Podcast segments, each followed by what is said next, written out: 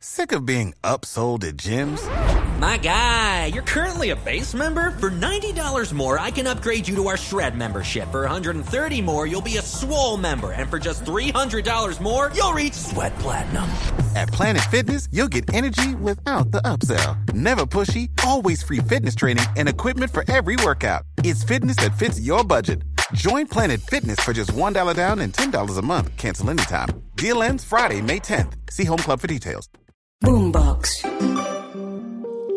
¿Por qué las relaciones afectivas que tengo no son estables? Me gusta la asertividad porque nos invita a la prudencia, que lo que debe motivar nuestra palabra es siempre el amor. Eres tú.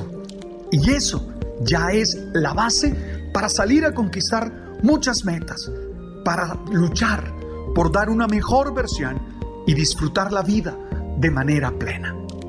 Tú sabes.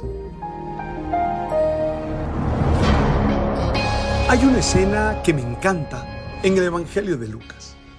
María, la de Nazaret, la mamá de Jesús, sabe que su prima Isabel está embarazada, que ella con su esposo Zacarías van a tener un hijo, a Juan el Bautista, y decide ir a visitarla. Y me encanta la escena, porque cuando María llega a la casa de Isabel y Zacarías y saluda a su prima, el niño que ésta tiene en su vientre, Juan el Bautista, salta de alegría. Y esto me emociona. ¿Por qué me emociona? Porque creo que esa es nuestra tarea diaria. Que nuestro saludo, que nuestra palabra, que nuestra presencia hagan estallar de alegría a los demás y que ellos reconozcan que lo que nosotros llevamos es bueno. A mí, particularmente, muchas veces me han dicho que la palabra que pronuncio es fuente de alegría, de paz, de ánimo, de fuerza para las personas que me escuchan a través de los medios de comunicación. Y eso se vuelve un compromiso de vida. Y desde ese compromiso, desde esa experiencia, quiero invitarte a ti a ser portador de alegría, a ser portador de gozo para todos aquellos con los que te encuentras.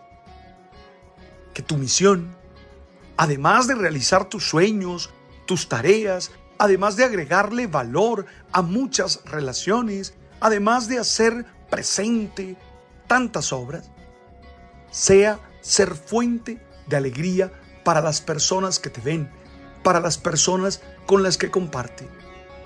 Yo particularmente siempre le pido al Dios de la vida que esa alegría que tengo en el corazón y que comparto con otros sea su alegría. Que esa emoción sea nada comparada con la emoción que sienten al encontrarse con bendiciones, con realizaciones en sus obras. Hoy quisiera preguntarte a ti, ¿cómo ser fuente de alegría para los demás? Y quisiera proponerte cuatro tareas para ello. La primera, ser alguien bondadoso, respetuoso. La alegría nace en la bondad. Cuando alguien se encuentra contigo y te experimenta como un ser bondadoso, un ser que quiere el bien, un ser que quiere traer las mejores cosas para la vida de los demás, se alegra, se llena de alegría. Cuando alguien se encuentra contigo y no tiene miedo de quién es, y no tiene que esconderse tras de caretas, y no tiene que buscar palabras raras para sentirse defendido de ti porque sabe que tú lo respetas, se llena de alegría y puede vivir un momento gozoso. La primera tarea, sé un ser bondadoso, un ser respetuoso con todos con los que te encuentras. Entre otras cosas, porque tú no eres perfecto porque tú no eres un ser que te las sabes todas o que tienes todo bajo control o que puedes dártela de juez de los demás y puedes señalar duramente sus errores. La bondad y el respeto ocasionan alegría en aquellos con los que nos encontramos.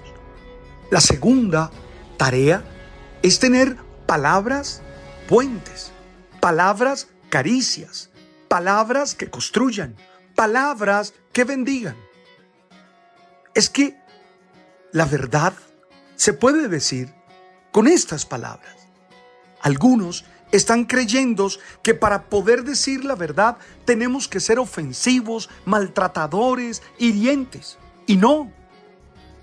Tú y yo podemos usar palabras caricias, palabras puentes, palabras que le permitan al otro sentirse bien, palabras que le permitan al otro reconocer su error, pero a la vez su valor, su dignidad. Y de esa manera tener una experiencia de alegría. Ojalá pienses antes de hablar. Ojalá puedas hacer una crítica con una palabra que no menosprecie y no dañe al otro. Ojalá tus expresiones no sean las expresiones de alguien que se cree superior, de alguien que se imagina un ángel o casi un dios y que puede destrozar a los otros. Ojalá tu palabra inteligente, pensada, ayude a construir la vida de aquel que te escucha. Palabras puentes, palabras caricias, palabras sanadoras, palabras de ánimo, palabras que impulsen pueden salir de tu boca. Lo tercero, que seas tú alguien que sirve, alguien que ayuda, alguien solidario. Nada le llena a uno el corazón de gozo que encontrarse con alguien que uno sabe va a actuar en favor de uno, que va a poner sus recursos, sus habilidades, sus capacidades en favor de esa necesidad que uno tiene. Qué emocionante saber que esa mujer, que ese hombre que llega, es alguien como el buen samaritano, que va a intentar sanar mis heridas, que va a intentar subirme a su cabalgadura, que va a intentar dejarme en una posada donde alguien me cuide mientras regresa. Triste cuando uno se encuentra con personas que son indiferentes al dolor, con personas que son indolentes, con personas que solo saben señalar, herir y decir tú no sirves, tú no puedes. Esas personas que detrás de su soberbia esconden sus emociones de inferioridad. Estoy seguro que quien vive la vida de manera soberbia, de manera prepotente, es porque en el fondo de su corazón se siente inseguro, se siente inferior, siente que no tiene mucho valor y entonces necesita esa armadura, necesita ese disfraz para poder relacionarse.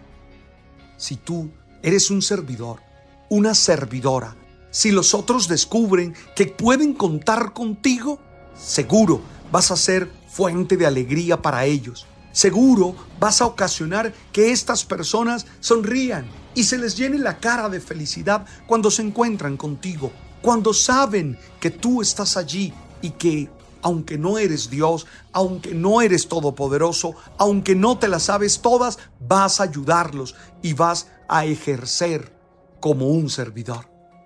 Y la cuarta tarea viene desde la experiencia espiritual. Viene desde tu conexión contigo mismo, desde tu otear la vida, desde tu trascender que construye sentido. Ojalá tu presencia sea la presencia de alguien que comunica un mensaje de ánimo, de fuerza, de ganas.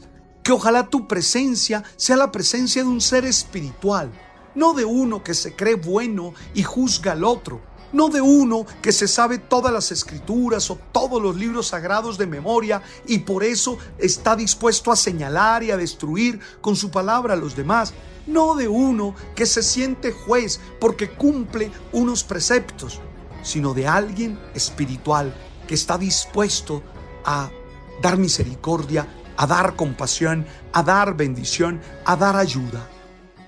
Que tu experiencia espiritual sea vista por el otro como fuente de alegría.